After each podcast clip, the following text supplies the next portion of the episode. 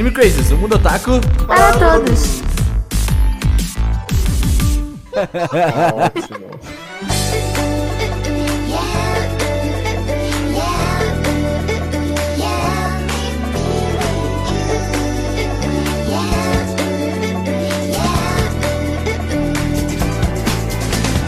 Olá, otaku, sejam todos muito bem-vindos a mais um Anime Crazes. Eu sou o Renan e eu espero muito que esse podcast um dia se torne um clássico. Ah, um clássico do Animo Crazy. Um clássico dos podcasts do Brasil. Olha, que? Eu, eu penso alto. Eu, eu, eu Eu penso alto. Então tá bom. Oi, gente, aqui é a Tati e clássico mesmo é assistir anime comendo miojo pensando que é lamen. Isso. Nossa, isso Essa é um é que clássico. né? É, realmente. Oi, eu sou o Serum e eu não sei como nascem os clássicos, mas eu sei como eles morrem. Isso eu posso ter certeza. Nossa, Clássicos nunca morrem. Morrem, morrem. Olha o Samuel X morrendo aí, ó.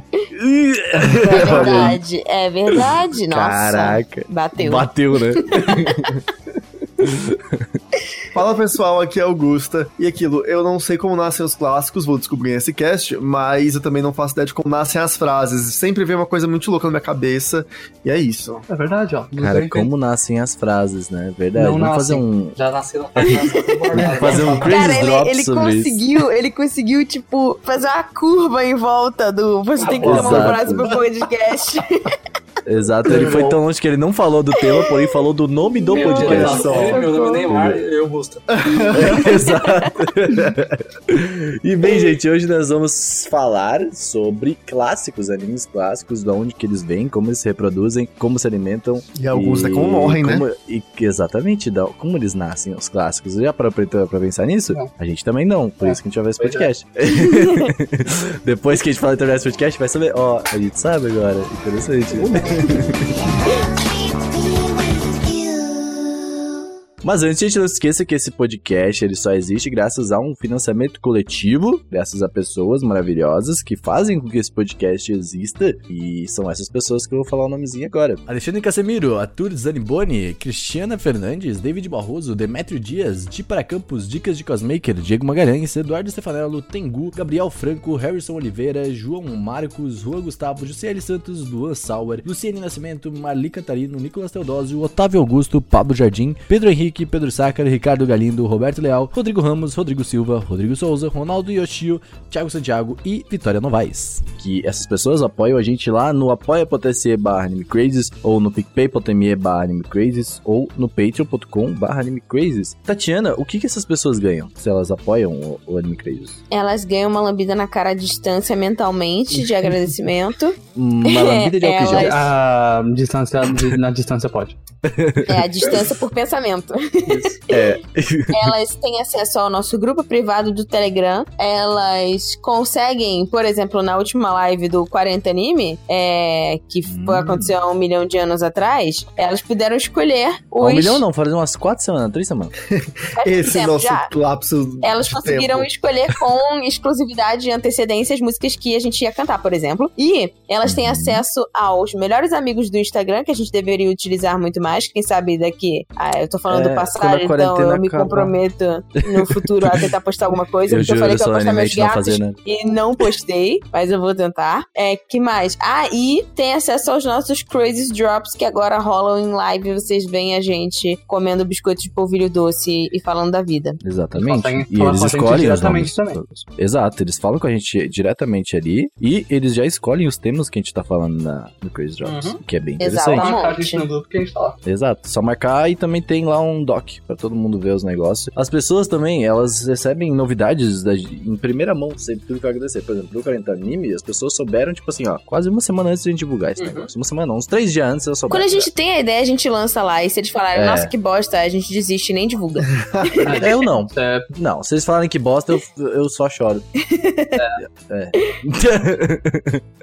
Mas é, essas pessoas são maravilhosas e elas fazem com que esse podcast continue existindo, que pague editores, pague servidor, pague pague softwares, pague tudo aí que a gente precisa pra se manter, porque cada, cada dia tá mais difícil e essas pessoas ainda continuam lá ajudando a gente. Eu fico muito feliz por isso. Muito obrigado, pessoas. Vocês fazem uh, com que tudo isso exista. A gente não vai cansar de dizer isso. A gente vai falar isso todos os podcasts. E, inclusive, uh, elas são as pessoas que vão fazer com que nossas. fizeram com que nossas lives voltem Uhum. ao ar, entendeu? Agora essas lives já começaram. Então, uh, graças a essas pessoas que essas lives existem, graças a que a gente consegue fazer essas coisinhas maravilhosas aí. A gente continue produzindo coisas maravilhosas. Então, cogite a possibilidade de apoiar o Anime Crazy. São 10 reais. São 10 reais que você fala assim: ah, vou deixar de almoçar hoje. Aí vou ajudar essa galera que eles precisam de almoço. né? É isso. verdade, nem Aí- isso. Você vai no PicPay e você fala assim, cara, eu vou dar crédito no meu celular. Aí Uhum. você que já apoiou o Anime Crazes conseguiu cashback e você usa esse cashback pra botar crédito no seu celular, olha só. Exatamente. Nem precisa deixar de almoçar. E a gente almoça, olha só. Também. Todo mundo. Só, é só, só, só vi vantagem. Eu só vi vantagem até agora. Então, eu não sei se você tem desculpa mais.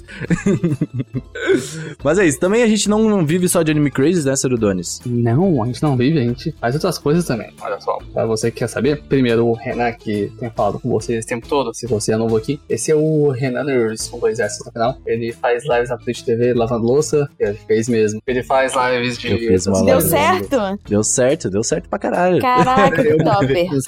Eu achei ótimo, eu respeito. Foi mó legal, Ele velho. faz lives ouvindo música, jogando com o pessoal também. Ele faz vídeos pro YouTube falando de desenhos japoneses, tailandeses, whatever. E faz vídeos muito legais com planos de fundo preto que são confortáveis de assistir. Ah, essa moça que falou com vocês aí é a Tatiana, pra quem não conhece, Tatiana é uma forte. Ela posta fotos dos quatro gatos. Ela é dela no forte. Ela é muito forte, isso é verdade. Ela posta fotos dos quatro gatos dela no Twitter e no Instagram. Ela tem três gatos e seu namorado. E aí, você pode encontrar ela também no. O namorado é o ponto essencial hoje em dia. Isso é verdade. Nesses é, momentos é que vivemos. gato. Mal sabe ela do benefício. Ela tem a, no- o arroba dela, né? O Tati Underline Maforte, tá certo? Tá certo. Muito obrigado. Você pode encontrar no Twitter e no, no, no Instagram, onde ela fala mal Tati de. tá virando Goiana agora, meu tá Deus. Né, certo. não? Ela fala Tá mal certo. de desenhos japoneses ruins, tá certo ela. E esse, tem um outro rapaz aqui que é o Gustavo, que eu não falou muito com vocês, mas já já vai. Ele, ele faz vídeos de Pokémon, Digimon e outros animes no YouTube, faz lives no YouTube também e faz review de episódios de Pokémon. Se você ainda assiste Pokémon, vai lá no canal do Gustavo, que Não tem como assistir, né? esse- esse- esse- esse- você entendeu. Esse Ah, pessoal- agora tem muito mais, Lá. que tem, tem quase mais de mil episódios, gente. Eu, Aí, eu devo estar saindo nesse momento, desse tempo futuro aí, uma série falando de episódios pra você resgatar aí do anime de Pokémon, episódios legais, top batalhas aí. Aí, ó. Então, acompanhem. Top 10 Anime Betrayals. Ele faz. tá jogando Digimon agora também, é um jogo do Digimon antigo de PlayStation 1, olha só que legal. Maravilhoso. Tá no Instagram também, no, arroba Ligusta Underline. No YouTube é só Ligusta. L-E-E, Gusta, igual do Bruce. Pode lá no canal dele. Tá me muito agora, foi muito engraçado. E eu, eu sou o Cerum. Você me encontra no Twitter, no Instagram, na Steam, no MySpace. Um Cerum e S-R-U-D-O-O-N. No Tumblr. No, no, no Tumblr. você me encontra também no, no, no Pinterest. Qualquer lado que você quiser, eu faço comentários ofensivos e sarcásticos na internet, sem ofender ninguém. Ah, E eu também posto. Às vezes ofende. É, tipo, eu posto. E você também, eu também posto fotos de videogames, Final Fantasy, música, coisas que só eu me interessa, é isso aí, tá ligado? É isso. É isso. E também estamos nas redes sociais, Gustavo. Não, Gustavo não, gente, pelo amor de Deus. Eu Caralho. Gustavo, parece que eu fiz alguma coisa errada, Falei- socorro. Caralho, ó. Ele tem Uma deu gatilho, errada, galera. fazer um canal Deu focado em gatilho. Pokémon. deu gatilho, galera. Mas é, gente, vocês podem ajudar a gente também seguindo no arroba AnimeCrazes, lá no Twitter, no Instagram. Mantemos aqui, olha, neste momento que estamos gravando, já estamos com mais de 8 mil ha, seguidores lá no Instagram. Estamos Olha muito só essa perto piada que dos ninguém 10 aguenta mais. mil. Então ajuda a gente lá a desbloquear o conteúdo do Arrasta Pra Cima. Como é que é o nome do movimento, é, Renana? É o momento do. É o movimento do rasta pra cima próprio. Exatamente, a gente quer muito ter esse Arrasta Pra Cima próprio, tá muito perto. Então ajuda nós ali, tá muito perto. Divulga pros amigos aí também. E seguir a gente lá pra ver novidades do Anime Crazes em primeira mão. A gente sempre divulga tudo por lá nas redes sociais. Nossa, a gente passou legal. Caralho, a gente ganhou muitos seguidores, gente. Já. What the Sim. fuck? 40 anime foi, foi topster. Cara. Vamos fazer mais uma agora só pra nós, tá ligado? Agora vamos arrecadar fundos para o Anime Crazy, galera. Vamos lá. e é isso, eu acho, né, gente? É Não isso. se esqueça, fica em casa. Eu acho que sim. Acho que é, é, vamos estar em casa ainda. E espero que você esteja respeitando bonitinho. Agora eu não sei como está a situação. Se você está no futuro, diga pra gente como que tá. Porque eu não sei se estaremos Uhum. aí. E é isso, é um podcast, galera.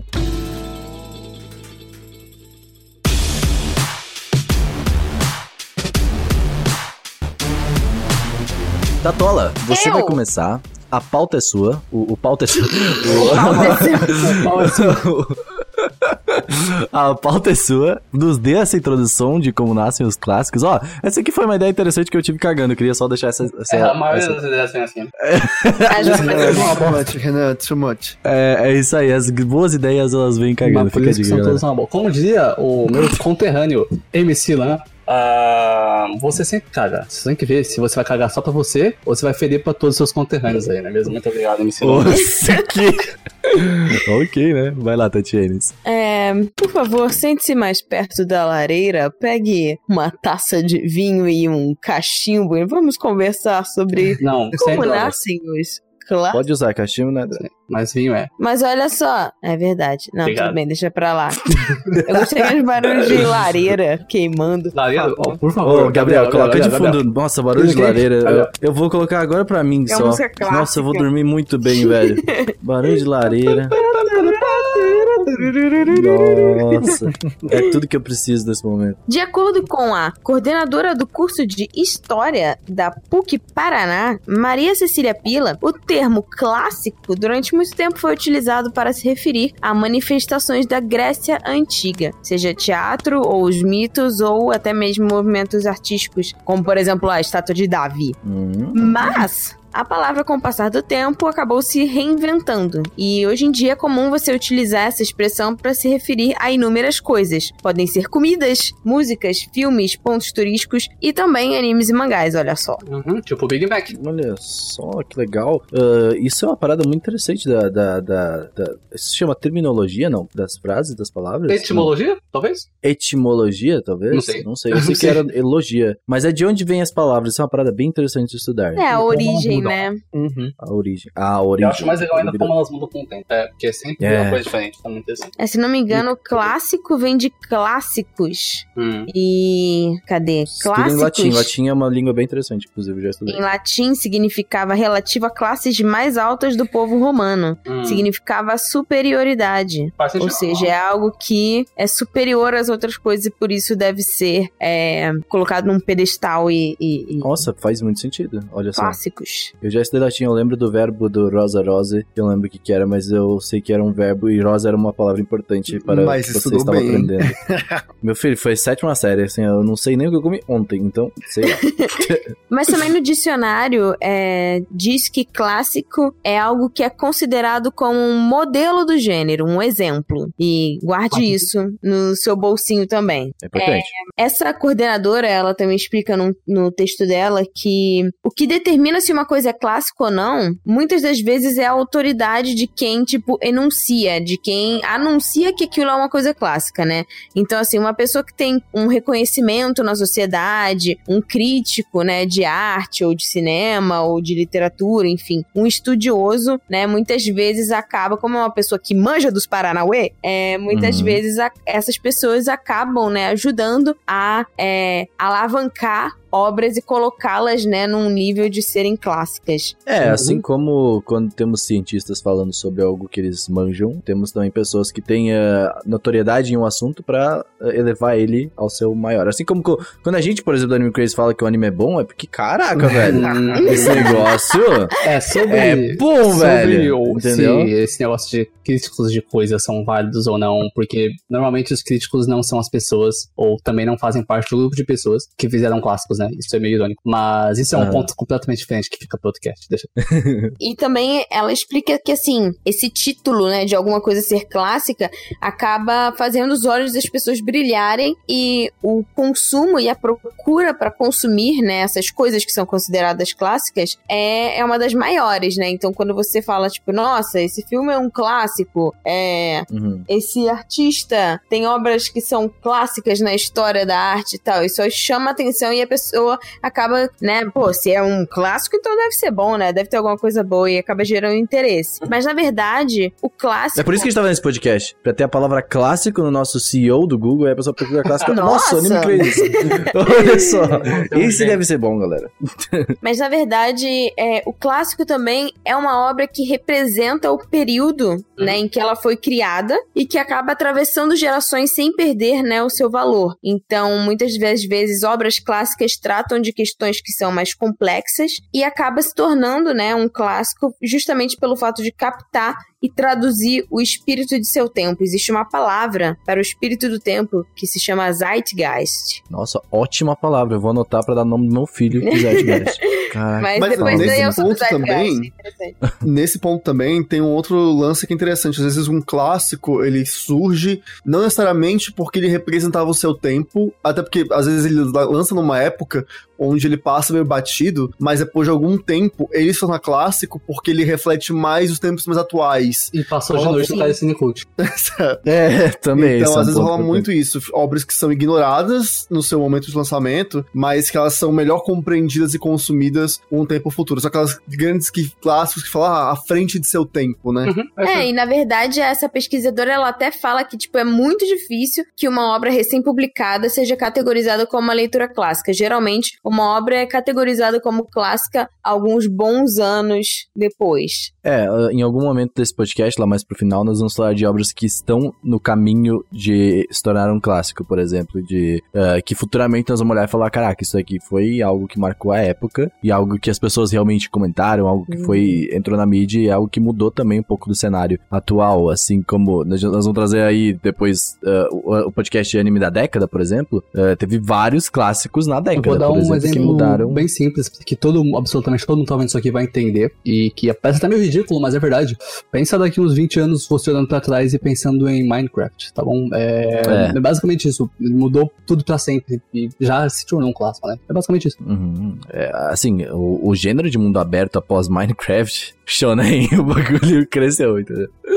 Foi algo. E assim, não só pela questão de refletir é, o espírito do tempo, né? É, também um clássico é uma obra que tem um apelo universal, ou seja, a história é capaz de tocar pessoas de culturas totalmente diferentes, né, pelo mundo inteiro, e que traz esses temas que são entendidos por leitores, que podem ser entendidos por leitores de diversas idades, né? Então, fora isso também, é, um clássico geralmente tem características com qualidade artística. Isso não significa que é uma coisa bonita ou feia. Não, significa que é uma coisa que é, tem propósito, que às vezes é um estilo único, que é inovador, que tem personalidade, enfim. É, valor artístico pode ser medido de diversas formas. Uhum. E não é por beleza. Sim, e não se sinta estranho se você assistir uma coisa jogada clássica e não gostar, ok? Isso é completamente é. normal, plausível Sim. e faz todo sentido eu e você não gostarmos de laranja mecânica. Ninguém precisa ficar bravo com você por é disso. É normal, tá bom? É, eu acho é. que o clássico não necessariamente é uma coisa que tem que ser, né, que é, é unânime, né? Que todo mundo ame. Mas acho que a unanimidade num clássico é entender a sua importância, uhum. tanto Dentro na época em que ele foi, é, né? naquele contexto, na época que ele foi exibido ou na época em que ele se tornou é, conhecido, porque é, é, ter esse reconhecimento. Tem muitas coisas que eu não gosto, mas que a gente obriga a reconhecer que tiveram sua importância. Acho que o ponto é esse. É um pouco aquela questão também de. Uh, não é porque eu não gosto que é ruim, sabe? Uhum. Tipo, que a gente sempre fala no Animal Awards e tal. Gente, você pode gostar, mas, por exemplo, talvez aquilo que você gosta não é, sabe, tipo, algo que é considerado você gosta clássico. um negócio bem ruim, normal. Eu gosto também. Exato. É, Todos uma, nós. um espírito crítico. Exato. E eu acho que, assim, mais importante do que, do que isso é essa questão de que o clássico, ele muitas das vezes acaba influenciando. É uma obra que é tão marcante que ela exerce influência não só na vida dos leitores, mas também na forma de outros autores, outros artistas é, criarem, né, outras obras, novas obras, né, que esses, uhum. esses autores, jovens autores, acabam buscando inspirações de estilos e de ideias em trabalhos prévios de outras pessoas, e quando é uma obra marcante, essa obra geralmente deixa um legado, que é o que a gente chama de legado, que é justamente inspirar outros artistas e muitas das vezes clássicos produzem novos clássicos, né? Uhum. Então, isso é uma coisa que eu acho muito bonita de, de ser vista. Às vezes você não gosta daquele clássico, mas por conta daquele clássico existir, tornou possível que, sei lá, uma obra que você goste muito exista. Ah, porque, porque, o autor acabou se inspirando, né, naquele outro autor. Sim. É, e por porque, aí vai. Porque Harry Potter é muito chato. Eu gosto de Percy Jackson, meu filho. é, é, é isso que tá Amado, tá beloved. Vem cá, vem cá. Realmente. E outra coisa também importante é que essa noção do que, que é clássico muda, né, de tempo em tempo. Então, assim, o que pra Uhum. gente é um clássico, amanhã pode não ser mais, né? Eu sempre fico pensando assim, é, em relação à banda, né? É, Pra mim, hoje em dia, Pink Floyd é um clássico. Mas por quê? Porque é uma banda que, sei lá, meu pai escutava. Eu passei a infância escutando. Enfim, tem todo um, um, um, um legado do trabalho deles. Mas quando meu pai escutava, não era um clássico. É, isso é uma parada muito interessante, porque eh, vendo agora, por exemplo, eu gosto muito de falar de Beatles, é uma das minhas bandas favoritas, se não a mais favorita, minha banda favorita. E eh, na época que eles eram, eles eram uma boy band, Total. sabe? Tipo assim, se tu for comparar hoje em dia, assim, era uma boy band. Mas o tanto que eles fizeram pro mundo da música, é até Uhum. o Seru que não é tão fã, falar. mas entende o valor, você olha e fala assim, cara, muita coisa hoje em dia é inspirada em Beatles. Hoje nós estamos em 2020. Tu- Beatles é dos anos tudo, 1900 na verdade, da música pop. É. Desde Tipo- Dua Lipa, Daft Punk, Skrillex, tudo tem Clipes Beatles. musicais. Isso também. Passaram a existir por causa de Beatles. Por causa O primeiro filme, né? Foi isso. É, e aí a gente falando sobre é, né, a evolução do clássico, como é, tem essa, essa inspiração, o Michael Jackson foi a pessoa que revolucionou a indústria dos videoclipes, que nasceu por conta É. de um clássico que foi os Beatles. E aí hoje o Michael Jackson é um clássico também, né? Ele, é- ele é que ditou o formato de como os clipes seriam é, nos tempos modernos, né? Então é uma coisa muito louca. Mas uma coisa que eu acho muito interessante de pensar sobre clássico, especialmente sobre música, é que assim, a gente tá em 2020. E tudo que a gente vê como clássico na música, tirando música erudita, né? Normalmente tá entre os anos 9 1930 e 990, né? E isso é recente, tipo, assim, não tem nada Sim, total. Então, quando a gente estiver em 2500, será que isso vai ter morrido? Ou será que vai ser clássico? Não sei. Interessante. Uhum. Então, eu não quero que Daft Punk morra. Isso, tipo de coisa. isso, é uma, isso é uma parada muito interessante de pensar, porque hoje existe muito aquele papo de, tipo, do boomer da minha época era melhor, né? Hum. Sempre, sempre vai existir esse papo, ah, é da minha época e tal. Sim, na sua época de 1500, onde você era um zumbi agora, que você é, na sua época podia ter coisas que hoje em dia todo mundo considera algo incrível. Mas, por exemplo, ah, vamos dizer- dizer que daqui a 20 anos as pessoas vão olhar pra Pablo Vittar no Brasil e falar: caraca, essa pessoa ela trouxe o- a, representatividade pra mundo da música, tá ligado? Uhum. Ele vai ser, vai ser, talvez se tornar um clássico não pela música, mas pelo que ela fez pela música, Uhum. entendeu? Então, ah, a gente não vê isso porque a gente tá vivendo isso, o presente. É que nem quando você tem um, puta, esse é um bom exemplo, quando você tem um irmão mais novo, você não percebe ele crescendo, Uhum. tá ligado? É. Você não percebe que ele tá grande. E aí, tipo, do daí nada, depois... pau. Ele fez É, aí- 25 anos. Eu, por exemplo, tive esse exemplo agora. Tipo, ah, quando eu vi meu irmão de novo, eu falei, cara, você tá no meu tamanho, velho. What the fuck? Quando eu tava o dia todo vendo ele, acompanhando ele crescer, você não via isso. Mas a gente ficou um tempinho sem ver, aí depois a gente fala, oh, caraca, velho, tá ligado? Tipo, Sim. ele cresceu. é e também é importante enfatizar que o que é clássico pra uma cultura pode não ser pra outra cultura. E tá tudo Uhum. bem, Tá porque tudo é ótimo. assim que as coisas acontecem. E que bom. legal. Então, é, eu por fico exemplo, pensando nisso. Animes, alguns animes ou mangás que a gente falar por aqui fizeram mais sucessos em determinados territórios do que em outros. Por Uhum. exemplo, Cavaleiros do Zodíaco, pro Brasil é um clássico, mas Exato. pro Japão não necessariamente. E o mais interessante é que eh, esse exemplo da Tati é muito bom, porque o Cavaleiro do Zodíaco foi feito no Japão, criado na época para o Japão, entendeu? Tipo, é, é um, era um em, outro, em outros países, Exato. né? Isso é claro, Na tem muito a China, ver com a globalização, mas, tipo, é muito, é muito. Isso é muito, muito foda, tá ligado? E eu fico pensando, às vezes, tipo, cara, como é que será que é, eh, por exemplo, o fenômeno de Cavaleiro do Zodíaco na Índia? Sabe? Em países que não tem tanto esse apego por anime, quanto aí, pelo menos a gente não vê tanto, sabe? Tipo, países que não tem tanto consumo de entretenimento. É nicho total. Aqui no Brasil ainda é nicho, mas assim, a gente, já, a gente tem uma. Um nicho bem abrangente, sabe? Tipo, tem a Barra da Liberdade, tem em todo o Brasil existe um alto consumo de animes, né? É, e Mas- assim, Dragon Ball, Cavaleiros do Zodíaco, é, Uhum. todo mundo conhece. Então são meio que animes que a gente chama que é anime de massa, né? É, É outro E a gente- movimento. É, eles atingiram o patamar da cultura pop, na nossa cultura, né? É, qualquer pessoa, por mais que você não seja fã, que você não. E marcaram não uma época, né? Marcaram Sim, os anos sim. 90. Você Sim. vê um, um Goku, você sabe que, aqui- o que você pode não saber o nome dele, mas você entende o significado daquilo. Você vê um Seiya, você olha aquilo, você entende o significado. Mas é pensar que tem países, eu não vou, não sei tipo que países exatamente, mas é, existem lugares que você vai olhar para um Goku e você fala que que, que é isso? É, E isso na massa, no coletivo, na cultura pop daquela, daquela, daquela região, não significa nada. Aqui no Brasil significa muita coisa. É, isso incentiva um assunto muito interessante, que é, por exemplo, ah, hoje em dia os animes são menos consumidos. Mas, ao mesmo tempo, tipo, não, não, não é animes, não é menos consumido, porque na época que passava Dragon Ball na TV, essas coisas que o pessoal chama da grande era dos animes no Brasil, é por quê? Porque tava na grande massa, tava com o grande público, porque estava na televisão, tá ligado? E nessa época existia esse alto consumo de televisão. Então tudo que tava na televisão virava algo grande, virava algo tipo, caraca, velho, o que, que é isso? Tipo, Malhação era famoso, sabe? Tipo, é, todo mundo sabia o que acontecia na Malhação, entendeu? Uhum. E quando passava a TV Globinho de manhã, tipo, tudo que passava na TV Globinho se tornava algo comentado pelas crianças. Só que hoje em dia, tipo, as pessoas que cresceram nessa época não entendem que, tipo, as crianças não vão assistir televisão, tá ligado? É, é tipo, outra, outra história. É, e, é, é, tipo, todo mundo. Eu adoro o papo de boomer, que é a TV Globinho acabou com o Brasil. Todo mundo já fez essa piada, tá ligado? Porém, não, tá ligado? Não acabou os com o anime boomers, não acabou os com os boomers, que pra quem não sabe, são o contrário dos boomers, são, são lá agora, não, aprendendo a fazer dancinha do Fortnite. E Sim. eles vão abrir a Netflix e o Crunchyroll. E esse negócio de anime ser menos consumido, ok, talvez em número seja verdade. Mas é consumido não. com muito mais intensidade. E Exato com certeza isso, muito mais sensibilidade e muito mais, mais consciência do que é, da onde vem, o que representa, do que era antes. Então isso acaba sendo muito interessante. É, isso entra naquele papo que a gente já falou de. Acho que eu vi. A Tati acho que vai entender um pouco melhor que é como que as pessoas consomem a televisão. Uhum. Que é uhum. tipo. É, é, mudou totalmente. Exato. É, antes era tipo, televisão geralmente contava com, tipo, cinco pessoas lendo na frente da TV, todo mundo junto. Uhum. Quando era uma criança vendo um desenho, era só uma, uhum. sabe? E, tipo, agora é uma criança, tipo, em vários lugares lugares, uhum. assim, assistindo ao mesmo tempo. É, assim, eu acho que isso mudou um pouco com os animes, por exemplo. Se a gente pega Dragon Ball, Pokémon, Digimon, Sakura Card Captor, Cavaleiros, todos esses tiveram, é, se tornaram grandes clássicos dos animes aqui no Brasil, principalmente, por conta da transmissão na televisão, né, que foi massificado.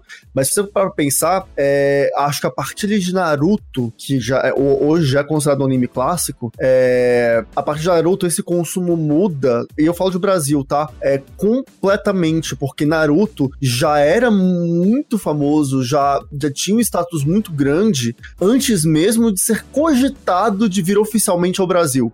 Hum. É, o consumo pela internet, é, Naruto veio pra televisão porque ele já era muito grande. Ele não foi pra TV para virar grande. Então, a partir da gente tem uma mudança muito forte no como os clássicos começam a, a, a nascer na nossa, na nossa cultura, né, aqui no Brasil. A gente vê que as coisas começam a, a, a se diferenciar. E agora a gente tá no momento de, por exemplo, o My Hero Academia, que é um anime que, enfim, caminha aí talvez pra ser um clássico, eu já falo um pouco mais sobre isso, né? É, mais frente do cast, mas ele também é um anime que, assim, veio completamente de uma outra estrutura. Ele é consumido. Uhum. Vocês têm noção de que é, o, acho que é o primeiro anime que foi nos cinemas brasileiros, com um extremo sucesso, sem ter uma exibição é, em TV, uhum. algum sentido. Ele só foi transmitido via streaming e somente legendado. Uhum. É, então, assim, as coisas, a forma como os clássicos são consumidos, é, é, é como eles nascem, né? Isso tem mudado muito é, e muito rápido com a internet e as novas gerações. Então, tipo, não tem essa, tipo assim, ah, só na época da TV, da TV Globinho que era bom. Não, gente, isso, esse argumento já não existe mais, assim, já não, já não era bom naquela época. Então, esse, esse é um argumento não, na clássico época era bom porque era uma mal. ótima piada entre nós, estudantes de ensino médio, que adorávamos a TV Globinho, porque era muito legal. Mas o que é interessante é que o que, como um filme se tornava um clássico antigamente, tá? Sem tentar estragar o podcast inteiro. Basicamente, Cidadão Kane, vamos pegar esse exemplo, ele saía, passava em alguns cinemas, né? Ou uns Nickelodeons por aí. Uh, Nickelodeons eram cinemas Você antigos. de Cidadão Kane, certo? Sim, isso mesmo. Nickelodeons eram cinemas antigos que eram baratos e se chamavam de Nickelodeons porque custavam, entre aspas, um níquel pra pessoal poder entrar. É, é um pouco antes disso. Hã? Sabia disso, pra mim Nickelodeon era um canal infantil da TV Isso também, isso também. Mas é, é um tipo de cinema antigo que na verdade foi muito antes de Cidadão Kane, mas é um bom exemplo. Pensa que tinha uns cinemas simples lá, aqueles cinemas de filme nos Estados Unidos que não são dentro de shopping. Aqui no Brasil é tudo dentro de shopping. E aí o pessoal ia lá, assistir o filme do Cidadão Kane. Eu vou só fazer um parênteses aqui, gente, porque Seru é novinho, mas eu, Tati talvez lembre disso, não sei como era aqui no, no Rio ou em São Paulo. No Rio mas, ainda tem cinema de rua. É, no Brasil, em Brasília tinha muito cinema de rua, cinema em shopping, coisa ainda muito moderna, tem tá? no Rio. Hum, aqui, aqui Nossa, em São Paulo, o cinema de rua é só passa filme pornô. E a não ser o do Cinema das Artes lá. E... É, os de Brasília, os que passavam filme, é, que eram os cinemas de, de ser de shopping, viraram cinemas pornô depois. É, pois é, olha lá. Foca, é, gente, é vamos lá. Isso é uma, uma informação válida, tá bom? A gente pode colocar virar os cinemas pica-pi. É. é. E, então, uh, o Cidadão Kane passaria em alguns cinemas, e então depois outros, e outros, e saía no jornal, e as pessoas falariam, as pessoas ricas falariam, dariam entrevistas e voltariam pro jornal, o jornal escrito, o jornal de papel, tipo Folha, São Paulo, whatever. E então, uh, se tornaria um clássico com o tempo. Ia ser bem avaliado e é um clássico até hoje. É um ótimo filme, assistam. Uh, hoje em dia, como sai um filme? Ele sai do cinema, talvez. Sai na Netflix, provável. Na Amazon Prime, eu não sei. Sai em vários lugares, inclusive no Torrent, olha só. E muitas pessoas assistem. Lá, minha, minha locadora. É, e Torrent. muitas pessoas assistem de várias formas muito rápido. E enquanto isso acontece, o que mais acontece? Não saem uns seis filmes juntos, saem uns 83 mil. E com o tempo, como a gente vai saber o que é um clássico? Antes a gente tinha poucos filmes e um deles é escolhido para ser um clássico, mesmo com o Oscar. Hoje em dia, um filme tem três formas de talvez ser chamado de um clássico depois de alguns anos: o Oscar, Globo de Ouro, algumas premiações, e talvez, talvez ele pegar top 1 na Netflix. A gente não sabe ainda. Especialmente, não só a gente não sabe, Memes. como saem muitos filmes. Os memes também. Como eu- os memes são muito interessantes. Eu, eu não vou entrar nisso porque eu fico, fico muito tempo falando. Mas tem muitas formas de um filme se tornar um clássico e a gente não sabe como nenhuma delas pode funcionar. Porque tem muitos filmes saindo e eles não passam em um, em um ponto tão grande da mídia pra fazer isso. Esses filmes novos que fazem sucesso, nenhum deles tá na TV, gente. Nenhum. Mas eu acho que, resumindo tudo isso que a gente falou, é o que marca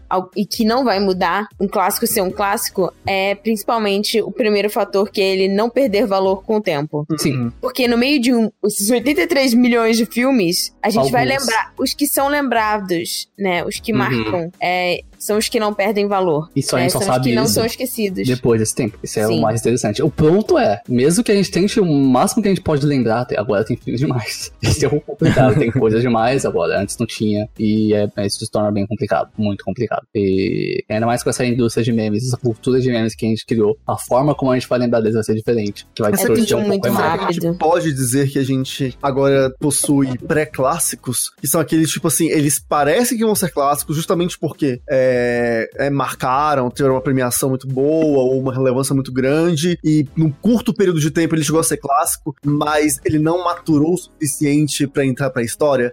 Porque, por exemplo, é, existem animes, às vezes, vamos, vamos lá, eu- eu- talvez seja uma opinião, um pouco polêmica, mas eu vou pegar aqui Shurato, tá? É, Shurato, aqui no Brasil, Bem ruim. ele. ele, por muito tempo, é considerado um clássico. Ele é um Né? clássico. E ele é da mesma época que Cavaleiros. Só que hoje, a quantidade de pessoas que se lembra de Shurato e que tem ainda um carinho a pegar a Shurato é bem menor do que Cavaleiros, por exemplo. Ou Uhum. até mesmo Não, vou o Shurato, coisa, quando tipo, tocou Shurato lá na, no 40 Anime, cara, pouca gente conheceu, só Sim, os, o, mais o velhos. Shurato é, é o que a gente chama de clássico mais pela época do que pelo termo de clássico. Sim. O que é Então, normal, assim, isso não é um problema, faz sentido. E que hoje, assim como a gente tem um zilhão de filmes, 84 milhões de filmes saindo ao mesmo tempo, a gente tem muito anime saindo por ano, né? São quase 200 animes, se não me engano, que saem todos os anos. É, Não, o podcast do Animes da Década foi um 3, 4 horas pra tentar falar de tudo e olhe lá, e não conseguimos é, ainda. então tá assim, é muito anime. Tem muito anime que desponta, né, que, que ele se destaca por um bom tempo, mas às vezes ele não tem tanta força, assim, pra se destacar pra história, né? Então é, é complicado. Tipo, Um bom exemplo, o, o filme do Pelé, ele só foi conhecido por conta do meme do Você é o Pelé? Uhum. Não, eu sou o Jô Soares, sou a piranha. E aí a galera da mais nova descobriu que existia o filme do Pelé. na verdade, o filme do Pelé é conhecido por conta da piada no filme do, do- no, no Chaves, né? Aquilo. Ah, mas daí queria ter é visto o outro, filme do Pelé. É outro grupo. aí é outro A grupo. cultura, É o esse meu é o grupo ponto. da A cultura dos memes é muito interessante. Ela mudou o mundo, porque hoje, esse dia, hoje, saíram fotos de OVNIs na internet. Aquilo, na verdade, não são Exato. OVNIs, aquilo é chamado misdirection, é o conceito de mágica. que Você faz a pessoa olhar pra uma outra coisa, enquanto você tá pegando o ponto mais importante, na verdade, manipulando ele pra parecer que não é tão ruim, chama coronavírus. E aí, É, ah, saiu esse vídeo hoje, o que que a gente fez? Meme. Meme. Meme. Sabe o coronavírus? Matando milhares, milhões de pessoas? O que a gente faz? Meme. Meme. Isso é interessante, não é? Pois é, muito interessante. É interessante, Agora é vamos bem continuar com o podcast clássico, porque a gente foi muito longe, meu Deus do céu. Antes da gente falar dos autores clássicos, vamos só anotar o resumo de tudo isso que a gente falou. Um clássico, Uhum. então, seria algo que não perde seu valor com o tempo. Um. O filme do Pelé? Dois, tem apelo universal, ou seja, O filme do Pelé. todo mundo no mundo inteiro. O filme do Pelé já foi cortado nesse quesito, tá? Mas o Pelé não. Três, o Pelé não. Pelé não, mas o filme do Pelé Uma sim. pessoa pode ser um clássico. é um jogador clássico. Aí, ó. É. Três, exerce influência sobre outros autores. Pelé. O filme do Pelé se encaixa aí O Pelé- muito bem, O Pelé tá? sim, o filme do Pelé não, mas o Pelé sim. Sim, o Pelé sim. Respeita, a gente É, o Pelé Pelé, mais. realmente, Pelé. E aí a O gente Pelé tem é um. a gente tem agora uma lista de autores clássicos que, bom, a gente considera e boa parte do mundo também considera. A gente pode ter esquecido alguém? Pode. Isso faz com que ele não seja clássico? Não. não, não se prenda a isso. A gente Tá. A gente pode ter colocado algum que talvez você não considere clássico. Por exemplo, o autor de Naruto, que eu acho que. que acho meio merda, porém. Mas olha só, você pode achar ele meio merda, mas não muda o fato de que ele criou. sim, sim. É, ó, Que não- ele não perde seu valor com o tempo, ele tem apelo universal e ele exerce influência sobre muitos autores. Exato. Não, não existe nada dizendo que foi algo bom, tá ligado? Tem sim, vários, da- vários é, depoimentos de fãs dizendo que Naruto mudou a vida deles pra melhor. Renan, sai.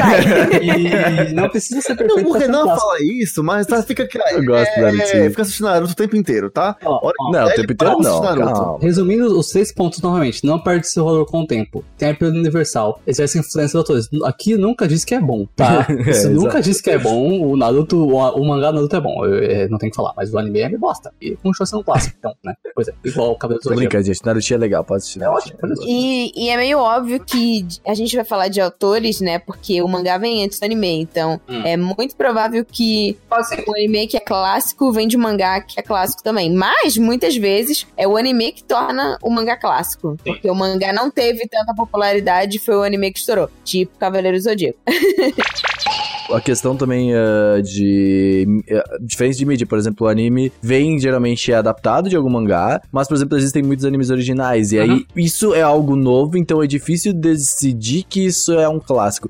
Ki- Kill la Kill eu considero um clássico já, mas é um pré-clássico, vai, que a gente tinha colocado essa, Sim. esse nome aí, Uhum. é um pré-clássico, só que não tem como você definir como clássico ainda porque o que foi um diretor que criou algo com um roteirista, então é um grupo de pessoas que exerce esse papel, É, tá ele- é porque assim, aí a gente tá falando disso de Trigger, ele tem todo um estilo. É trigger. que- Me dá uma trigger, agonia quando você fala Trigger. É, enfim, eles criaram todo um estilo que é muito diferente e que também anda inspirando novos autores, mas ainda é muito cedo pra dizer que é um clássico. Uhum. Sim, até porque, tipo assim, a gente tá falando aqui de autores, mas a gente poderia falar é, e analisar, tipo, só estúdios pra ver, tipo, estúdios clássicos, é, estúdios não, que não são clássicos, enfim. Uhum. Estúdios que têm um estilo próprio. Tem, tem muito pano pra manga. É, Vamos focar nos autores, né? É isso. é isso aí. Mas eu começando aqui, ah, a Tati e o Seru que separaram uma listinha aqui pra nós, maravilhosa. Ah, Muito obrigado pela, por essa ótima. É a Tati que separou quase tudo, o Seru só foi complementando. Então, obrigado por essa pauta maravilhosa. Começamos com o querido Osamu Tezuka, que ele. Cara, esse cara, esse é o cara. Parça? Você É ouvir ele o que é o nosso parça do, podcast. do, do, do, do- Como é que é o nome do cara? Putz, bate. Maurício Maurício Souza. Souza. Isso, muito obrigado. É, o parceiro do Maurício de Souza. O cara foi basicamente o precursor dos animes, assim. O cara é É, realmente um ele deus. definiu o, o que, que seria o mangá atual, né? Ele, tipo, ditou um novo modelo. É, ele, ele basicamente fez os 10 mandamentos das, dos animes, assim. Ele é o, o cara que fez os mandamentos lá, que eu não sei o nome dele. Mas esse cara aí. O cara o quê? O cara que fez os 10 mandamentos lá, que Deus. escreveu lá, sabe? É, esse aí. É isso aí. esse moço aí. Mas é, é, Astro Boy, acho que é a obra mais conhecida é, mundialmente do Tezuka e fez muito sucesso por muito tempo e foi ele que esse traço todo que a gente tem, tipo, de entender o que que é um mangá, veio a partir dessa obra. É, a gente fez um podcast sobre a história dos animes com não historiadores, que ficou muito bom, inclusive, no você pode ouvir. Que a gente separou algumas dessas coisas de onde vem, eh, muito do- da- das referências de hoje em dia. que Já tem. Muitos animes hoje em dia pegam referências do Osamu Tezuka ainda, hoje em É, dia. isso que você É, e é aquilo, né? né? Você, tipo, você pensa, nossa, Sam Tezuka, ele é genial. Ele realmente era genial, mas nada vem do nada. Então ele Uhum. se inspirava Uhum. no Disney, Sim, né? Nas exato. obras de- da Disney. Válido. E, e é aquilo, clássicos produzem clássicos. Uhum. É isso, gente. E se você é muito novinho e não conhece Astro Boy, você deve conhecer o Dororo, que foi adaptado recentemente. Ou até mesmo o Phoenix, é outro mangá dele que por algum motivo eu sei um monte de gente no Brasil que gosta. Que não faz É, uma coisa- eu queria uma Branco. parada. É, É, uma coisa sobre esse lance, tipo assim, de clássicos geram clássicos, pra quem tiver interesse, é é um pouco antigo esse estudo, mas ele é muito importante, que é o do remix, que, na verdade, tudo na cultura que a gente tem hoje é sempre o remix de algo que já teve no passado. É vocês beber na- numa fonte, adaptar aquilo pra algo novo, sabe? Então, nada exatamente é, tipo, original. Tudo nasce de alguma coisa que já existiu. É um estudo bem Na interessante. natureza, né? Gustavo, nada se cria, nada se perde, tudo se transforma. É, e uma parada interna interessante é que, o, não sei se você conhece o Matheus Alblu, ele chama o Serdum de Tezuquinha. É, porque eu Que sou, engraçado. é, faz sentido, eu pareço com o personagem do Tezuka, porque eu sou careca e tenho a cabeça grande. Eu pareço o Júnior do, do, do, do Eu não sabia que ele te chamava de. Tezuquinha. É engraçado, Chama. toda vez que ele chama ele no grupo, ele fala o Tezuquinha. É. Pois é. Que amor. Eu coloquei também o Shigeru Mizuki, que ele é o autor Shigeru de Mizuki. Gegege no Kitaro. Ge, ge, Gegege no Ge. Gente, quem que é Shigeru Miyamoto? Por algum motivo eu tô querendo da falar esse cara. É, isso aí. É era isso. Na hora que falou Shigeru, caralho.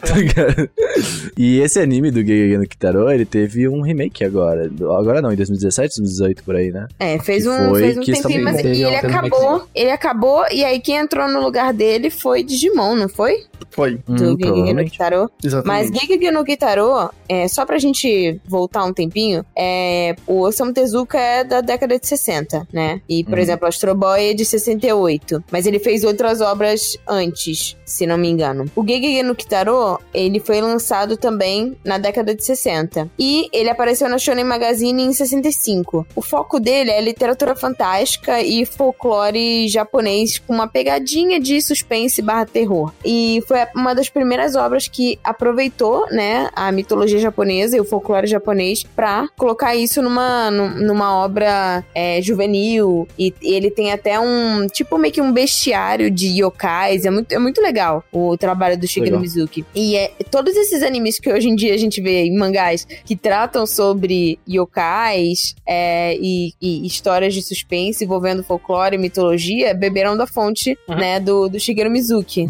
Não só de ah, suspense, Tati, como o próprio Yokai Watch, você já deve ter ouvido falar de Yokai Watch. Sim. Pega muitas referências de Gegege, eu assisti É, uns o 10, 12 episódios de Inuyasha Gegege. também. Aham, É bem, bem maneiro. Seguindo aqui, gente, é o Wiki Kajiwara e ilustrado por Tetsuya Chiba, né? É, Ashita no Joe, cara, isso daqui é um clássico. Tão clássico que vocês devem ter visto Megalobox. Megalobox foi uma comemoração de muitos anos 50 de anos. 50 anos de Ashita no Joe. Uhum. Então, esse cara é foda, tá ligado? E Ashita no Joe foi um de dos 68. precursores. É, nossa, é, caralho, eu nem era nascido nessa época. Mas gente. tá longe, não sei. E- Mas é, é, Esse cara foi tipo o precursor dos animes de esporte, talvez. Uhum. Exatamente. É, foi o mangá de esporte, assim, um dos primeiros que realmente bombou e influenciou todos os outros que vieram depois. É justamente você fazer essa, essa jornada é, do, do esportista que não desiste nunca e que rala pra caramba e sofre e É. apanha. É um clássico esse, porque, é, cara, até hoje você vê influência desse, dessa E parada as ilustrações tudo, velho. do, do Tetsuya Shiba, elas marcam muito esse estilo de, de anime e de mangá entre o final de 60 e o início de 70, principalmente dos anos 70, que são esses personagens narigudos com nariz pontudo, assim, bem arrebitado, Hum, bem, bem clássico. Sim, um, o deus. Ah, também temos o Yoshiyuki Tomino, criador de Mobile Suit Gundam. Cara, eu não vejo Gundam, então não sei se ele é tão bom assim. Gundam. Mas, não, esse cara aqui é foda, Olha cara. o Tem um robô no Japão. isso, ele surge aqui e dar na sua cara. Gundam. Nossa. É Gundam. Ganda, galera, Ganda. Você já viu um belo de um robô no Japão? Dois. Você já viu aquele robô? Então, esse cara é, aí é todo o o cara. movimento, né, da- do gênero mecha é, veio principalmente com Mobile Suit Gundam. Mas é, a gente vai falar agora, né, do Gonagai, que é o Uhum. autor de Devilman, Put Honey e Mazinger Z. O Mazinger Z, que foi um, um mangá e também um anime é, que falava sobre robôs, foi quem influenciou, né? Mazinger Z estreou em 72 e o Gundam em 79. Ele influenciou bastante o, o Gundam. Então é, é muito legal a gente. Eu me sinto, sei lá, numa, numa sala de detetive com aqueles fios interligando É, as pessoas, né? assim. Sim, muito. Você vai tipo, não, porque essa referência é de tal autor. Eu te peguei, meu. é muito bom, cara. Nossa, o. o... Mas esse aí, o, o Gonagai, que fez Devilman também é um clássico, assim. Devilman não, o Crybaby. O Crybaby é uma, é uma reimaginação. É uma releitura. Uma releitura, exato. Uhum. Então, podemos continuar. Masami Kurumada, o grande Kurumada, que só faz sucesso no Brasil. Mestre Grande Kurumada. no Brasil. É, o grande Kurumada Mas ele tem brasileiro. status de mestre no Japão também, não tem? De mestre mangaka? Tem, ele é bem respeitado, mas tipo assim, ele não é tão endeusado quanto, por exemplo, um Toriyama ou um Oda, É. sabe? É, então, é porque aqui no Brasil, o Cavaleiro do Zodíaco é comparado com o Dragon Ball. Lá no Japão, tu faz isso, vocês dão dois tiros na cara. Apoio tá os japoneses, por sinal. Cara, não ligo. Mas, né? É, Foi o que eu então, falei sobre ser famoso em diferentes culturas, né? Ser um clássico em Uhum. diferentes culturas. A história de Cavaleiros do Zodíaco aqui é, tem relação Bateu. com um acaso, na verdade, né? Não foi uma coisa planejada. Nós vamos fazer Cavaleiros do Zodíaco bombar. Não, foi uma questão de estar no momento certo, na época certa, para a audiência certa, querendo vender bonecos. E o negócio Sim. estourou com uma coisa completamente diferente que ninguém estava acostumado. E as crianças dos anos 90 compraram a, a história e literalmente compraram os produtos e virou uma febre. É porque eu acho que o que, por exemplo, seria o diferencial de Cavaleiros no Japão seria justamente a temática cósmica, né? De, de você ter esse lance das constelações, mitologia. a mitologia. Esse é o maior diferencial de Cavaleiros. Mas eu acho que o maior diferencial de Cavaleiros aqui no Brasil e que tornou ele clássico, justamente a- é porque é, são os clichês de Cavaleiros que tem em todo o anime, né? Mas que aqui a gente não tinha tanto contato É o Angra. então, é. E, e vamos, vamos, venhamos, convenhamos, Cavaleiros, ele segue os clichês de um jeito muito bem. Assim, o Kurumada pegou os clichês e aplicou eles da melhor maneira possível no mangá. O que pro japonês é uma coisa meio repetitiva, pra nós, que era uma coisa muito nova, então veio com um frescor muito bom. E aí as pessoas gostaram muito, porque é como se fosse o. o, o- sei lá, o- a origem do anime aqui no Brasil é Cavaleiro, sabe? Houveram outros animes antes, né? Tinha aí é, Speed Racer, por exemplo, que é um anime clássico também, né? Acho que Sim. já comentou, mas que é, eu, inclusive fiquei de cara quando mais velho descobri que era um anime, porque pra mim ele era muito um cartoon, mas é, é, houveram animes antes, mas Cavaleiros, ele pegou essa linguagem que a gente tem mais moderna de anime, shonen mesmo, com essas características, e apresentou pro Brasil. E foi a partir daí que a gente começou, de fato, a consumir animes. Seguindo aqui nossa linha, estamos falando do grande Akira Toriyama, né? E o cara simplesmente é o deus dos animes, né? Atualmente.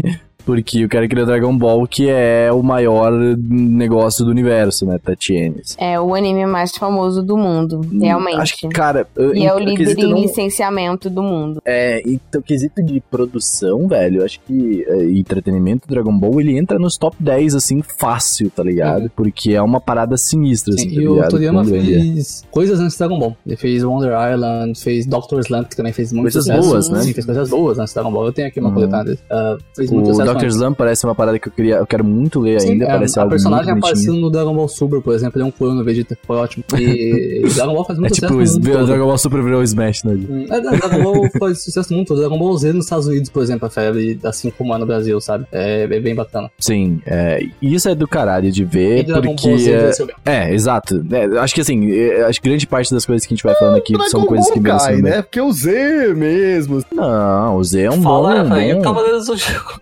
20 É, minutos pra explodir na Z, ou 20 episódios em 5 minutos. Não, mas, mas até aí, até aí, nós temos Cavaleiro do Zodíaco que não acaba nunca e é aquele negócio feio, né? Hum. Ninguém consegue assistir desde o primeiro episódio. É, Eu, por exemplo, não consigo assistir Cavaleiro Zodíaco, gente. Peço desculpa, mas não, não desce, não. Então, Dragon Ball ainda é possível. Só que queria fazer uma menção honrosa aqui ao Tatsu Yoshida, que como o, o Gusta lembrou, que é o autor de Speed Racer. Uhum. E ele foi um. O Speed Racer foi um dos primeiros animes também. Então, vale a pena deixar É. aqui a nossa menção honrosa. É, ele nem tem cara de anime ainda, ele tá naquela fase de estruturar o que, que Sim. seria um anime, né? Uhum. É, muito vindo da. é, Esse, esse, esse início do anime, você tem muita referência americana, né? Dos cartoons, das HQs, né? E aí puxando um pouco pro, ori pro Oriente, né? Então é bem interessante ver essa, esse crescimento do, do traço. Continuando aqui com o querido Eiichiro Oda, que aí a Tatiana pode falar do, do querido One Piece, né? Porque aí, aí vai longe.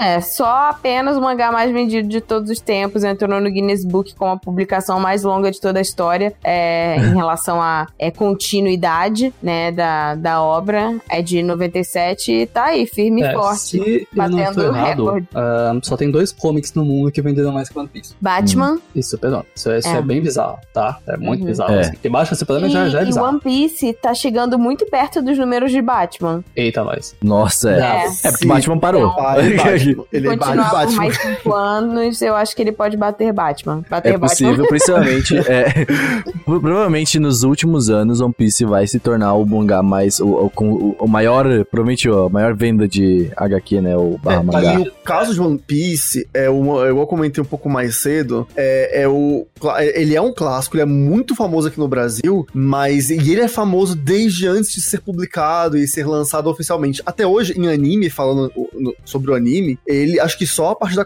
Crunchyroll que ele foi começar a ser distribuído oficialmente no Brasil, né? E isso aí tem pouco tempo, tem alguns É, ele anos. foi, ele foi distribuído oficialmente na época do SBT, né? E foi um flop gigantesco, né? O anime Mas que aí veio foi depois- flopadíssimo. Pois é, porque veio porque o editado, tava é. zoado. Então, assim, o One Piece ele tem, ele tem, diferente de Dragon Ball, que Dragon Ball conseguiu chegar, é, vamos dizer assim, intacto no mundo inteiro, né? É, de poucas Só nos Estados edições. Unidos que não. Mesmo nos Estados Unidos ele foi editado do Dragon Ball. Nossa, o Goku em Super Saiyajin 3 tem uma música específica pra ele se transformar. É tipo uma solo de guitarra, ele adiciona aquela. Ué, ué, é clássico, é muito Ah, engraçado. não, não, mas eu digo, tipo assim, é, edição que eu digo é, tipo, realmente igual a que One Piece sofreu, que é, tipo, é, que Yu-Gi-Oh! também sofreu muito, enfim, que é de... Não, não, eu acho que não. É, então, tipo assim, o One Piece teve esse problema que dificultou a, a distribuição dele no mundo como um todo, né? É, e agora que está sendo resolvido, né, a gente vai ter ele na Netflix esse ano. Já foi anunciado na Netflix gringa, inclusive, que tá pra chegar. Quando. Com... Quantos episódios que vão começar de One Piece na Netflix? Ah, vão ser. 130. É, né? Vai ser 130. até o final de Alabasta. Uhum. É. É, vai ser Nossa, até o final de legal, Alabasta. velho. Pô, legal então, demais, assim, mano. é, tá tendo todo um retrabalho de marca. Vai ser o remasterizadinho de 16 por 9 bonitinho? Na quarentena? Provavelmente, na quarentena. Nossa, mas vai ser o eu não sei, eu não sei se tipo se vai estar remasterizado, mas eu sei que eles tiveram todo um trabalho para, principalmente com a dublagem. Dublado. Vai ser, É, não é? vai ser One Piece, redublado. One- é isso, galera. One Piece vai passar Batman Superman, já era. Ah, é ah, é vai, só vai, uma vai. questão, eu tava falando, clássicos geram clássicos, aqui o meu ponto. O Oda se inspirou muito no trabalho do Toriyama. Claro. Então, É. fica aí, né, galera? Tati, o próximo, você manda a Braba? Você lança a Braba? A nossa querida Rumiko Takahashi, a primeira mulher da, da lista até o momento. Safahashi. É autora de. A gente chama ela de Safahashi. autora de Hamameio de Inuyasha. Ela se inspirou muito no trabalho do Gonagai. O Gonagai era uma grande inspiração pra ela. Até por conta do. Com Cute Honey, por exemplo, o Gonagai ele foi um dos precursores, se não o inventor do eti, né? No mangá. Né, As mulheres só. bastante curvas e bem sensuais. E Sim. ela gostava muito do, da estética do trabalho dele. Então, em relação a traço e até mesmo os temas, né? Ela sempre trouxe. é, ela trazia a comédia romântica e uma comédia meio pastelona, que era muito comum no trabalho de, de homens, né? Por exemplo, o próprio Toriyama, com o mestre Kami, né? De, de trazer aqueles pastelão que hoje em dia né, envelheceu mal. Hum. né? É, principalmente assédio como, como é, alívio cômico. Mas ela pensou, por que eu também não posso fazer isso? Eu quero ser é, tão, tão, tão safarraste quanto, Tão quanto os outros homens também. Vou lá e vou fazer. E- Então ela foi a primeira mulher, autora mulher, assim, que fez barulho fora do shoujo. Fez o É. Né? E, é- e ela É. criou o Yurusei Yatsura, que influenciou muitas obras. Que é muito bom. E é interessante porque na época ela criou um Instagram e influenciou a Hiron Morakawa. No, ela virou influencer de Instagram, galera. Uhum.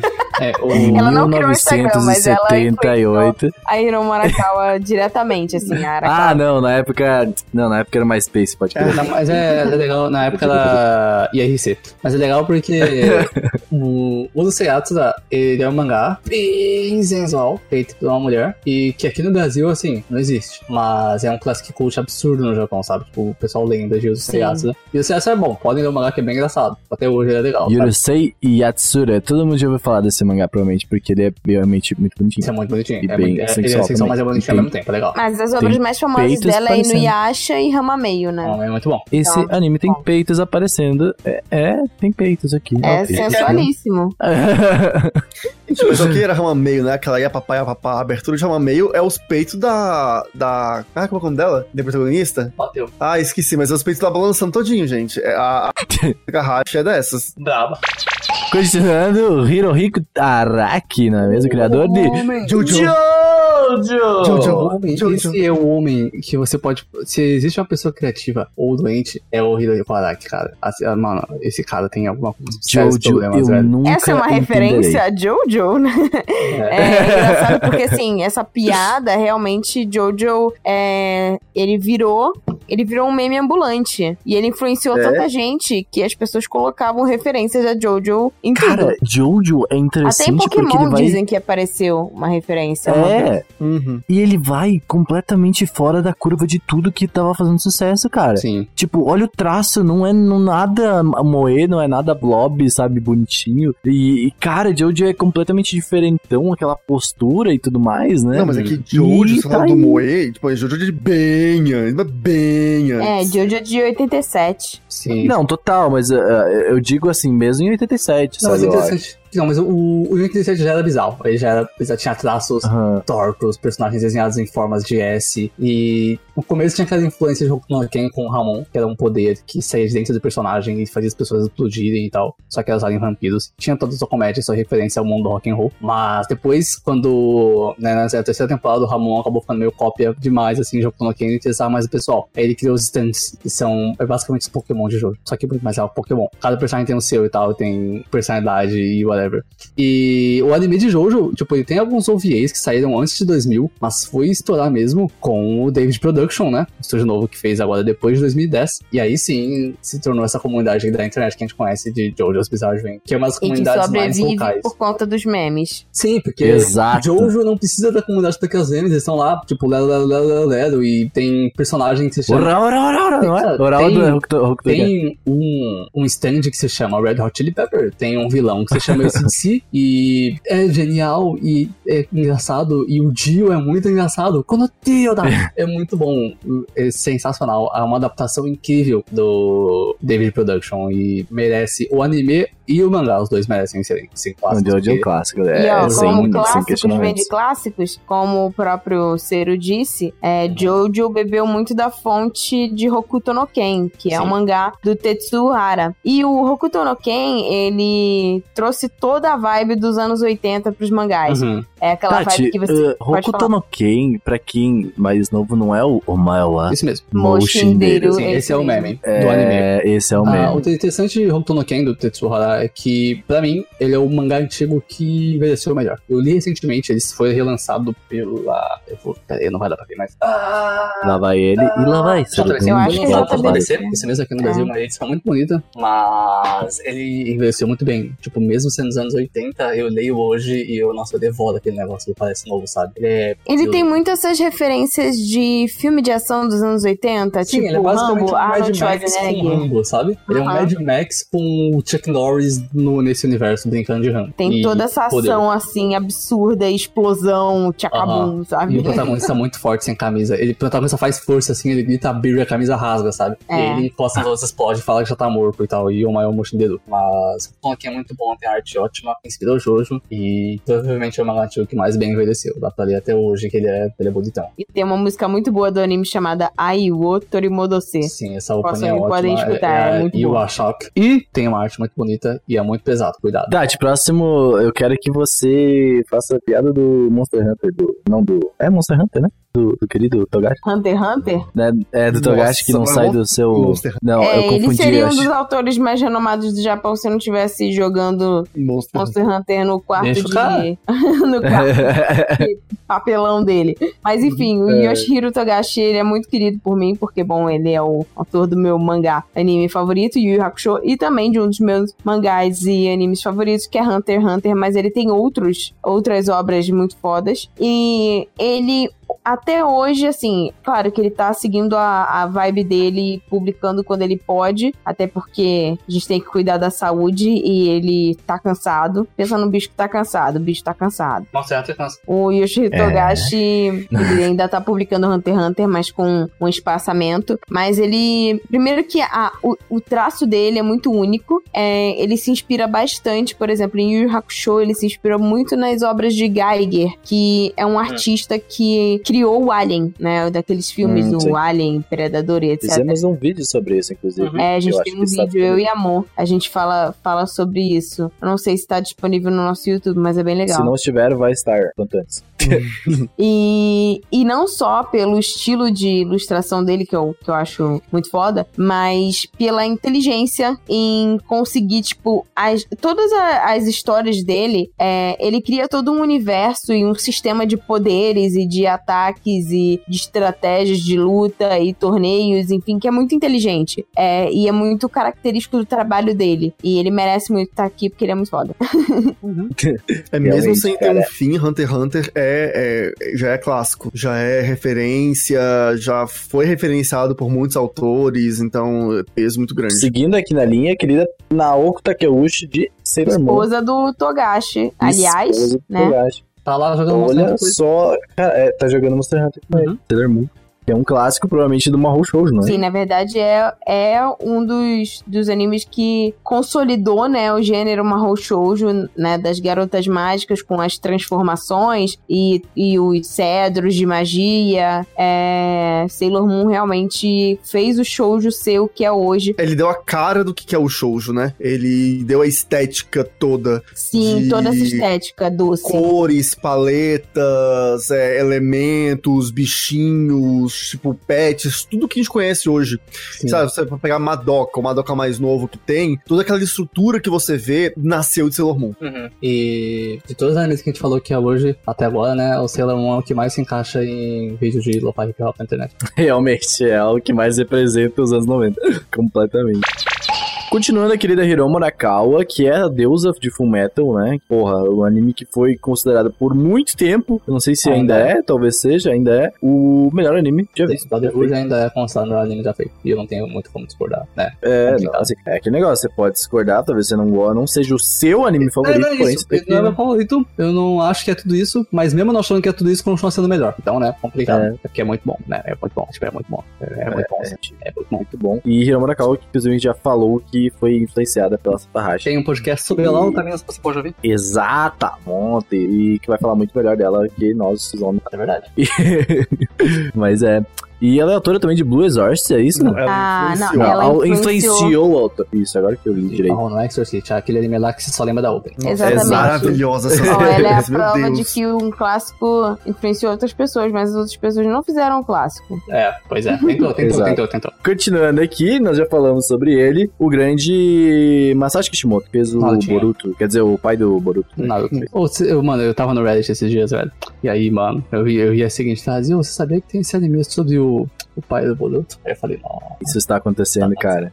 Isso está Isso é muito acontecendo, triste, velho. cara. Isso é muito, Isso é muito triste, Tipo, ah, é muito triste, cara. Ele Isso é, é muito Senta aqui, triste, cara. criança, senta aqui.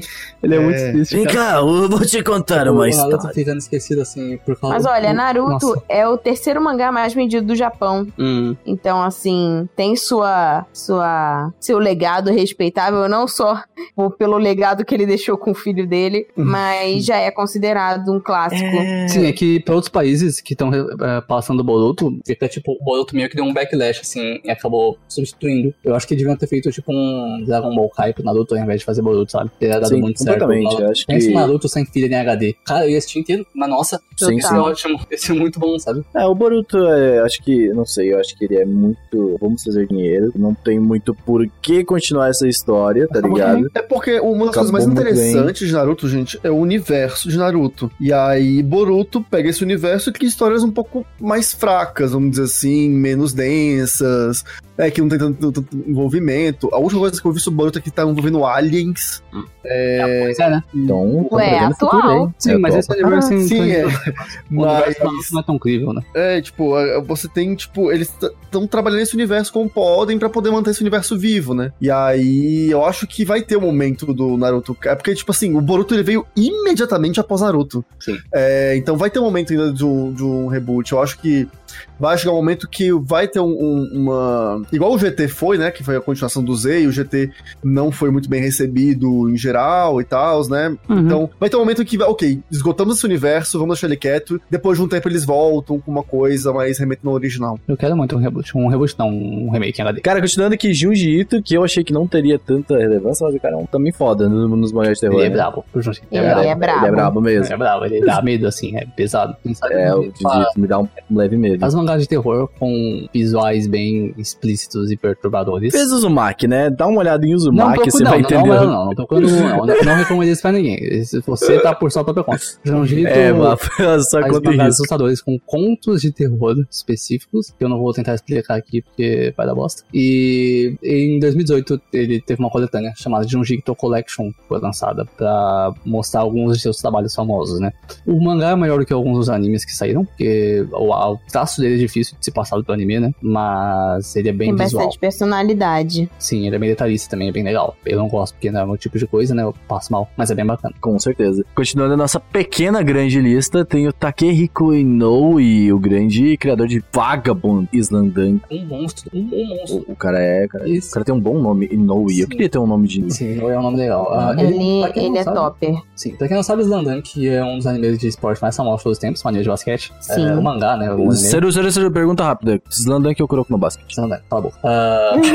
Tira esse negócio daqui. É, Slandan que o mangá possui em 1990, né? E tá até 96. Ele é um ótimo mangá de basquete, tá? Sem. É, basicamente é a história de um. um como é que é? Um Yankee que não quer nada da vida, que gosta de uma menina e entra no time de basquete por causa dela. É isso. É lindo. E o irmão dessa menina, o irmão mais velho dela, é o capitão do time de basquete. E o Yankee fica zoando basquete quando ela não tá perto. É perfeito. É ótimo. E não tem poder. Pelo que o basquete chato. Pois é. E- E ele É fez a coisa mais Vagabond. importante do mundo. Não ter poder Não em anime de esporte. É. O poder está Tá. dentro de você, é legal. Kellogg's. O poder é de vocês! Superança é legal, mas caguei pro poder. O... Esperança Eu é um- gosto de Superança porque o futebol é chato e precisa de poder pra ser legal. Falei mesmo. Não, nós não podemos. Verdade. Gente, a gente não pode falar mal do Esperança Podcast, que é o nosso podcast mais ouvido. Superança é legal. Tá. Não, Superança é legal. É, Superança é ótimo. futebol. Mas aí, Islandan, que é, é bacana. Islandan que é muito bom. Ele fez também, pra você ter uma ideia, como esse cara, esse cara é foda. Ele fez Real. Real é um mangá de basquete de cadeirante. Nossa! E é muito bom. Eu li, tipo, três volumes. É bom. O bagulho é bom. É brabo. O mangá é brabo. Mangá de basquete. Caraca, velho. É louco. E ele fez Vagabond, que é bonito, né? Você deve ter visto já. É, não, não viu o anime, né? O, o negócio do mangá mesmo. O E Vagabond, sim. Eu não, não, não acho que tem anime, mas o Vagabond é o mangá mais bonito. Não tem anime, tem um anime não de Vagabond. Vagabond é mara, meu Deus do céu, o mangá é a coisa mais linda do mundo. Não tem nenhum mangá mais bonito. Tá, é, o Pum Pum tá batendo. mas o Vagabond Blade também. é, tem Blade. Então, e nesse estilo medieval, Vagabond e Blade são os mais bonitos. Aí hoje em dia tem o Boa Noite Pum Pum, que é com cenários bem, bem loucos também. Mas Vagabond ainda é o, o mangá mais bonito que já fizeram, sem condições. Vagabond é lindo, real. Continuando essa lista, Naoki Urasawa, o criador de Monster, Seru, que você tem essa bíblia pra que viu o Crazy Drops essa Uhum. semana aqui, é só os apoiadores, né? Se você não é apoiador, você não viu. e o Seru tem a bíblia de Monster aí em suas mãos. que é bem caro, né? Pois é, obrigado, Panini. Mas é muito bom, então valeu a pena comprar. É bonito. A gente teve uma exposição na Japan House sobre o Urasawa e eu achei muito, muito legal e muito inspirador é, mostrar os caderninhos dele quando ele era criança desenhando e ver até onde ele chegou. Ele é estava desenhando um dos pôsteres da, da, das Olimpíadas. É, ainda não foi anunciado, né? Porque, bom, foi postergado pro ano que vem, Uhum. mas ele é incrível. As Olimpíadas no ano que vem? Sim, Uhum. Nossa, não sei essa informação. Meu Deus, eu, eu fiquei na minha cama e o mundo foi pra frente. Eu Foi não adiado. Mas já É, eu queria mais de tanto um mês, eu acho que não isso. Ah, gente, mais um ano pra gente conseguir. Vamos nessa, galera. Vai dar Eu certo. queria ver a abertura, mas ok. Ele também fez 20th Century Boys e Pluto, que são dois mangás famosos dele. O do, da Disney. Tá. O, na, o Naoki Urasawa, é, ele é, eu gosto dele por causa do traço dele. Ele tem um traço americanizado que é bem único, é bem legal. Eu gosto bastante. Ele mistura muito bem. E o, o último, não o último ainda, tem muitos pra falar, mas os últimos aqui de anime e tudo mais, tá, Tia? Eu que coloquei esse, na verdade, que eu decidi é, colocar. sim, muito assim, obrigada, eu tinha esquecido. É, são, é meio, meio cheating, assim, porque são quatro pessoas, né? Clamp é uma história que são quatro mulheres que dirigem ótimos É mangás de um animes. coletivo, né? Acho que Sim, sim. dá pra chamar coletivo. Não dá, mas é, é um quarteto, mas é um coletivo. Uh, Carrot Captor, Sakura, Shobi, Angelic Layer, esse monte de shoujo bom gosta. Earth, Uhum, classicão. E antigo, e é muito bom. Clamp é um clássico, uma adoro. É, uma das características principais do Clamp é os cenários Uhum. extremamente detalhados. Só que não é uma As olhada, roupas. sabe? As roupas tudo é tem um, muito a gente tem um arquitetas de animação sobre Clamp também lá no. E sobre Exatamente. o Rumiko Takahashi. Todas as mulheres daqui Quer saber? É, no, no Otaminas. eu ia falar, querem ver mulheres importantes da indústria da animação? Otaminas. Continuando aqui, ó, três pessoas muito importantes que nós vamos falar de uma vez, porque elas são Ligadas pessoas à que são mais. animação, né? É, Exato, ligados à mangás agora animação. falar um pouquinho do que anima, né? Da- das coisas mais é de animação. é, diretores e tudo mais, que se chama Hayao Miyazaki, Masaki Uasa e Hosoda Mamoru. Esses Hayao Miyazaki, bravos. todos sabemos, animes, uh, mistake. É, Ghibli, Uhum. Ghibli, né? O, é o famoso. Ele faz aí os maiores animes, longa-metragem do Tem o. Oscar com anime, fica a dica. É o único. O- Ele, ele conseguiu. Ele não gosta de anime e conseguiu. É bizarro. E, Ele falou que foi um erro, conseguiu um Oscar com o erro dele. É, eu, eu respeito muito isso, na verdade. É, apesar de não ter sido o melhor filme dele que ganhou, né? Mas Oh. também tem o Masaki Uasa, que a gente escreveu errado, porque a gente é besta, acha com A, dois As. Masaki Uasa, que Ah, fez. sorry. A gente é besta, mandou ao vivaço. Não, mas eu. Não, dois são os dois. Ah, ele fez. Ele faz mais anime do que filme, mas ele fez Satana Galaxy, que é um anime. Fez o remake de Devilman, que é o Devilman Crybaby, que todos vocês conhecem, tem especialização na Netflix, passa no Netflix. Fez esse O Event Não Fez Ok. o Hazel Ken, lindão, fez também o Nice Short Welcome Girl, que é meio que um, um Esse filme é maravilhoso. spin-off de Tatami Galaxy, que é um filme muito gostoso. Que, apesar de ser um, um diretor recente, ele já, Bateu. já bateu assim forte. Sim. Will E assim foda, como eu, eu espero que bata mais uma, eu quero muito ver na, na próxima vez que a gente tiver esse cast, a mulher que eu esqueci o nome, tá batendo, calma, calma, calma, a mulher que dirige o filme, roteirista, Tati Socorro, aquela mulher. É. A Mariocada. Muito obrigado. Kart. Espero ver a Mariocada aqui da próxima vez. Mariocada, conto com você, por favor. Faz mais um mark aí pra nós. Isso é ascensão, isso é ascensão. Espero ver você aqui no nosso podcast, Mariocada. Vem com a Faz gente, mais um vamos mark que eu nessa. te boto aqui. É- tá, muito obrigado. E o Soda Mamoru, que é outro, outro senhor que faz aí o é, a menina que viajou pelo tempo, ah, como é que é o nome do filme? Boy and the Beast, que é um dos piores filmes dele, né, mas ok. E Milena Mirai, que em 2018 foi indicado ao Oscar. Não ganhou, mas foi indicado, que é impressionante. Que é um Mirai Mirai é um ótimo filme, recomendo. A gente É- fez um é- podcast sobre ele já? Não. A gente fez um Ainda filme, um não. podcast sobre eles no Oscar. É. É, a gente falou É um um pouco. Nossa, ponto- Mirai Mirai. Ponto falou- interessante sobre Mirai Mirai. É um daqueles, assim como Violet Evergarden, que você vê e fala, ok, agora olhando pra trás, eu não falo mais ok. Eu falo, meu Deus, bom. bom, bom, isso é interessante. É real bom. Ele é calmo, ele é lento. Nossa. Delícia de filme. Eu vou assistir na quarta. Nossa senhora. Vamos lá, menções honrosas também muito importantes que a gente vai falar aqui de animes que a gente não falou dos autores, é isso, gente? Porque os autores É que são não tem né? autores específicos, né? Pode Sim, ter um sim. autor do- da Light Novel, mas que o anime marcou mais, né? Isso, não vamos nos estender muito, tá, gente? Que a gente quer fazer mais um bloquinho ainda pra falar de coisas que estão chegando, então segue os nomes. Pokémon, Digimon, Evangelho, Sword Online, Suzumi, Calma, Haruhi no Yutsu. Calma, calma, Queiro. Não, Ah, eu- ok, eu- mais rápido, calma, mais rápido. Calma, assim também não dá. É. Vai, Pokémon, É, ó, tem, tem Digimon. vários animes aqui que marcaram bastante, por exemplo, Pokémon e Digimon é, revolucionaram pets de monstros, né? É, Evangelion trouxe todo um novo conceito sobre o, usar mechas, né? Que animes de mecha tinham um caminho, Evangelion foi um caminho completamente Não, não, diferente. não, Esse é, essa é a graça. É, é esse que é o rolê, né? Ele é um anime de mecha sem ser um anime de mecha. Tem Sword Art Online que, enfim, redefiniu o gênero É, Isekai. não. E hoje a gente. Não é a Isekai, o que é mais negócio, É, a gente tem Isekais da Compal aí na, no, toda a temporada nova. Não, é, o Sword Line ele não só fez tudo assim, eh, relaciona muito com o Isekai, mas é mais pelo gênero Moe e tudo mais, gênero harem principalmente. Não é, não é tanto ao Isekai assim, não, é mais ao gênero de jogos dentro dos animes. Uhum. O, gênero, o gênero de fantasia atual, que você precisa Uhum. colocar alguma coisa antes do começo. Ah, Exato. Aí você tem também Suzumi Arena Yutsu, que foi a primeira adaptação de light novel que criou essa onda infinita e inacabável de adaptação de light novel que a gente tem hoje em dia, e que é muito boa. Tem Keion, que é o anime mais importante dos últimos anos. Não, não digo se vocês já discordam, porque é falamos no verdade. podcast Uhum. sobre Moe, Tem Haikyuu, Haikyuu é muito bom. que é o anime de esporte mais importante da vida. É. Haikyuu que, será que Haikyuu vai superar é, Slandunk? Vai bater, Não. vai bater, vai bater, a gente vai ver daqui a um tempo. É, daqui a pouco. Tá no É, caminho. Fairy Tail, né? E aí a gente tem a saga de Toado, né? Toado Majus no Index, Toado Haku no Rerogan, que tá, tá, é forte, é, a galera gosta. No, no, no Japão é pesado. é, Konosuba, que, né? Que mudou como vemos no Isekai. Kill la Kill, que, né? Que comentamos aqui, né? Aham. Fate, todo mundo conhece Fairy Fate, não acaba essas graças. Um, Grand Teacher Onizuka, que é, Caraca, a É que é muito fã de teu, né? é muito bom. Pop Team Epic, não esqueceremos. Shinsei Kayori, um dos melhores animes que a gente já viu na vida. Slavru, coloquei porque sim, agora tá, tá feito, tá, É, tá marcado. Ele aproveitou. Revolucionou o Ed. Colocou aí no, na meio Sei lá, 10 10 adoro, é nóis. É, Ele, ele, ele mandou um meio assim, é, pô, ele tá pra ataque Berserk. Deixa eu colocar o hentai aqui. de- ó, outro lado é muito bom. Berserk, que a gente tem que falar, né? E Madoka Magi, cara. Que A gente Madoka Magi esqueceu de mudou. colocar vários animes aqui? Claro que sim, mas isso não é problema Nossa, nosso, obrigada. demais. É, É, exatamente. verdade, Olha só.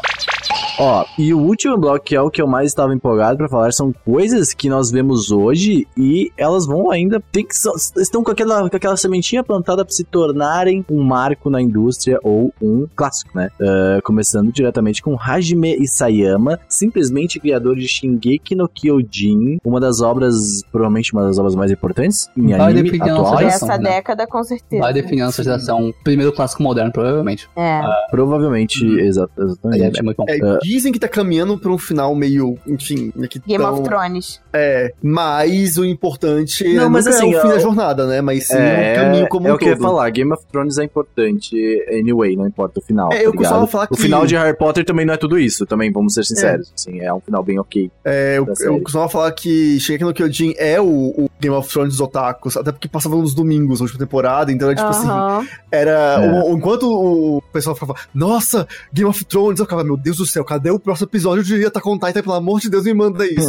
e era um rolê muito louco. Não, realmente, é um dos marcos. Eu não vou pela ordem porque eu quero falar do Correio Horikoshi antes, porque o jeito que eu quero falar é My Hero Academia, ele fez uma parada que eu acho que nós estávamos sentindo falta, Hum. porque tipo, fomos per... Ah, Naruto se tornou um clássico pelo que ele é para os jovens. É o anime de todo mundo que abraça todos os públicos, tá ligado? E eu acho que My Hero vai ser esse anime que vai abraçar tudo. E o jeito que ele tá sendo publicado também é muito interessante, tá ligado? Que é tipo, dar aquela pausa, co- continua e dá Exato. pausa. Não, era- você diz com relação É. ao anime, né? é, em relação ao anime. Ah, tá. é, é publicado, o anime é publicado É, também. eu discordo um pouco sobre abraçar tudo, porque Naruto clássico eu acho que é um negócio bem difícil de passar. O Naruto clássico é impressionante, cara. O Naruto clássico é, é um dos negócios mais lindos que eu já vi na minha vida. Eu acho bem não, bem mas então, bizarro. é porque. Ai, desculpa, É- é mas pra mim, My. Hero passa Naruto clássico assim fácil, mas... Mas, é, Gusto, a gente tem que ver. A gente tá. é, Não é uma questão de gosto, eu acho que é por questão de idade. A gente tem uma idade. A gente já viu muita coisa. A gente tá falando de novos otaquinhos agora que vão assistir My Hero e eles têm Que que, se assistiram identificar. Naruto, que era uma coisa Uhum, sim, parecida. Esse Sim, é. O My Hero saiu na época, especialmente dos filmes da Marvel. Isso é genial, sabe? Uhum. Sim.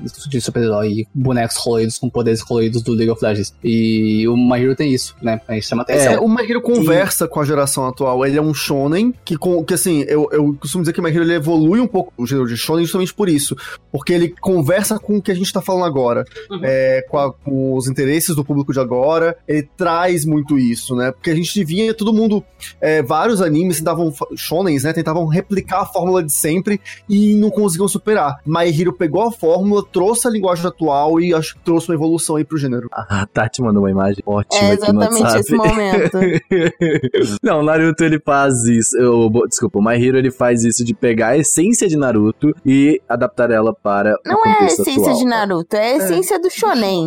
É isso. Que é a isso, mesma de. Dragon Ball, de Cavaleiros, de One Piece e tal, só que ele consegue trazer uma, um frescor no, que Uhum. muitos animes tentaram fazer e não conseguiram. Tati, se acontecer a mesma coisa com a Aurora que aconteceu com a Sakura, eu vou ficar Não vai, não. Não vai, Caraca, até, já é muito até melhor. porque a Sakura também é Para de já a Sakura, gente. A Sakura é ótima. Meu Deus. Você é ótima na fanfic. É, É o que o Kishimoto Exato. com ela. Até vocês, ah. Ela é ótima, porém o que o Kishimoto fez com A ela não foi Naruto, triste. A Sakura cortando o cabelo, odeio o Kishimoto. A Sakura cortando o Sim, cabelo. sim, sim, mas o clássico ela é foda, é por isso que a gente tá criticando. Um dia nós vamos falar ele sobre É a melhor personagem. Pelo amor de Um Deus. dia Não. vai ter um podcast só sobre a Sakura, aí, o Crazy Drop sobre a Sakura. É, Chris Drop sobre a Sakura. podcast falando sobre como Tentei não sabe fazer personagem feminino. Tentei não. Pelo amor de a TNT provavelmente não sabe mesmo. Não sabe, Kishimoto que não. Ai, ai, realmente. Mas vamos lá, continuando aqui. O Inio Asano, criador de Oyasumi Pum Pum, Seru, você que leu essa tabelezinha? Uh, Essa Bem Pum Pum é a melhor mídia que eu já consumi. Nenhum filme, nenhum mangá, nenhum anime, nenhum livro, nada foi melhor. Nenhum álbum, nada. E É, uh, o Sam- o Oyasumi Pum é Boa Noite Pum Pum, no caso, ele está, está virando fora até do meio otaku. Ele tá virando mais um, um HQ, tá ligado? Uhum. Sabe quando, tipo, porra, o Emicida tava lendo esse negócio, tá é, ligado? e Eu, completamente fora, né? Ele fez também Solanin e Lady Gaga Holograph e eu não, eu não- eu não consigo acreditar que esse negócio existe, sabe? Ah, ele é muito real, é tipo, muito real. É genial. Eu sei que no Japão, enquanto ele saía, tinha gente que tava, não tava gostando mais, que ele tava muito, tava batendo muito, sabe, nas pessoas. E ele é um mangaka seinen que tá dominando aí, to- todo mundo tá muito influente, o pessoal tá, tá de olho no que ele faz. E eu acho que ele vai, vai, vai ser lembrado, sabe? Ele é, o cara é um gênio. Uhum. O miserável é um gênio, é, é muito bom. Sabe? Bizarro. Pois é. E pra finalizar, o querido Nishio Ishin, criador de nada mais ou menos que Monogatari Series, Você cara. pode não gostar, mas já ouviu falar. E, É. é, ah, nunca esqueceremos, né? Assim como o Jojo deu muitos memes e provavelmente vai, vai, vai se tornar um negócio que não acaba e vai, vai se tornar um arco na história, tanto com, com as novels, que a gente não consegue ler porque a gente não fala japonês, ninguém traz, e o anime, né? New Pop, falando com você, traz. E o anime que faz muito sucesso aí da Shaft. Sim, com certeza. E Monogatari também é o, é o queridinho da comunidade otaku, né? Demais. O, é, a comunidade otaku abraçou Tem esse negócio porque é bom que- também. Nossa, a cena da, da- do cara enfiando a escova de dente na boca da menina é tão boa. Nossa, que lindo. É icônico. Gente, eu acho que é isso. Eu acho que falamos do- de muitas Muitos coisas que clássicos. são Deixa uma clássicos. coisa, Episódio clássico. uma- Olha só. É, um Eu só quero episódio fazer uma clássico. menção honrosa aqui antes que alguém bata na gente, mas fazer só uma menção que é Death Note, tá, gente? Death Note também É. é um clássico. Um clássico. É. É, um ótimo anime. Porque se a gente não cita isso, é capaz de vir alguém descer um cacete. Então, lembrei disso aqui agora e, e realmente. Ah, mas Que daí a galera, bastante. a, a galera já, já adora desse negócio também. Ah, e só Então, pra deixar coisa. claro, é. Kimetsu no Yaiba, eu acho que ele poderia ser um clássico se ele não acabasse rápido demais. Eu acho que ele poderia ser Exato. um tipo, clássico ele se vai fosse acabar melhor. muito rápido, saca? Eu acho que o anime vai ditar isso. Eu acho que ele poderia ser um clássico se a história fosse melhor. É. É, eu também concordo com o Se a história não Eu fosse uma que infantil, de boinha, Não, que eu a- história não é- não afunda, a história, a história não é ruim, Não é mas é ela não rasa. é, é- Eu acho que até My Hero tem uma história melhor. Não, é, se é é muito melhor. A história do... do, do- eu, gente, eu adoro Kimetsu, não entende errado. Eu acho muito legal. não, todo mundo entende errado, porque a gente falou, ah, é ruim, mas não, é, ruim, é caralho. ótima. Ela é Mas simples. é rasa, por enquanto. Se leu o mangá e falou que é melhor, tá, tô falando anime. E Death Note é um clássico até o episódio 25. Essa do. Essa do, do você ler o mangá é um clássico também. Deveria ter colocado. Não, ah, ó, Death ó, Note é ruim. Ah, você leu o mangá. É aquilo, gente. É, voltamos aqui. Clássicos não necessariamente são bons, tá? Isso É, vamos voltar lá no início do cast. Clássicos são aqueles que, né, é, não valor com o tempo, tem apelo universal e exerce influência sobre outros, outros autores. E, enfim, Kimetsu não sei, mas Death Note, ele... Death Note sim. Não, Death Note sim, eu tô falando de, de Kimetsu. não é, vai porque assim. tá? O Kimetsu, o Death Note ainda é profundo. É, eu tô história. falando, mas a gente vai muito longe. a gente vai falando isso, calma, gente, meu Deus, acabou suja do Twitter pode me xingar. Desde que as pessoas xingam, a gente já acabou com toda a nossa fanbase agora. Peço perdão, é isso. o cancelamento chega. E- Pra você, o que é um clássico? Qual seria o raiva! coração? Fala pra gente. Caralho, o Ciro, o Ciro surtou, gente. É isso aí. Estamos em teste.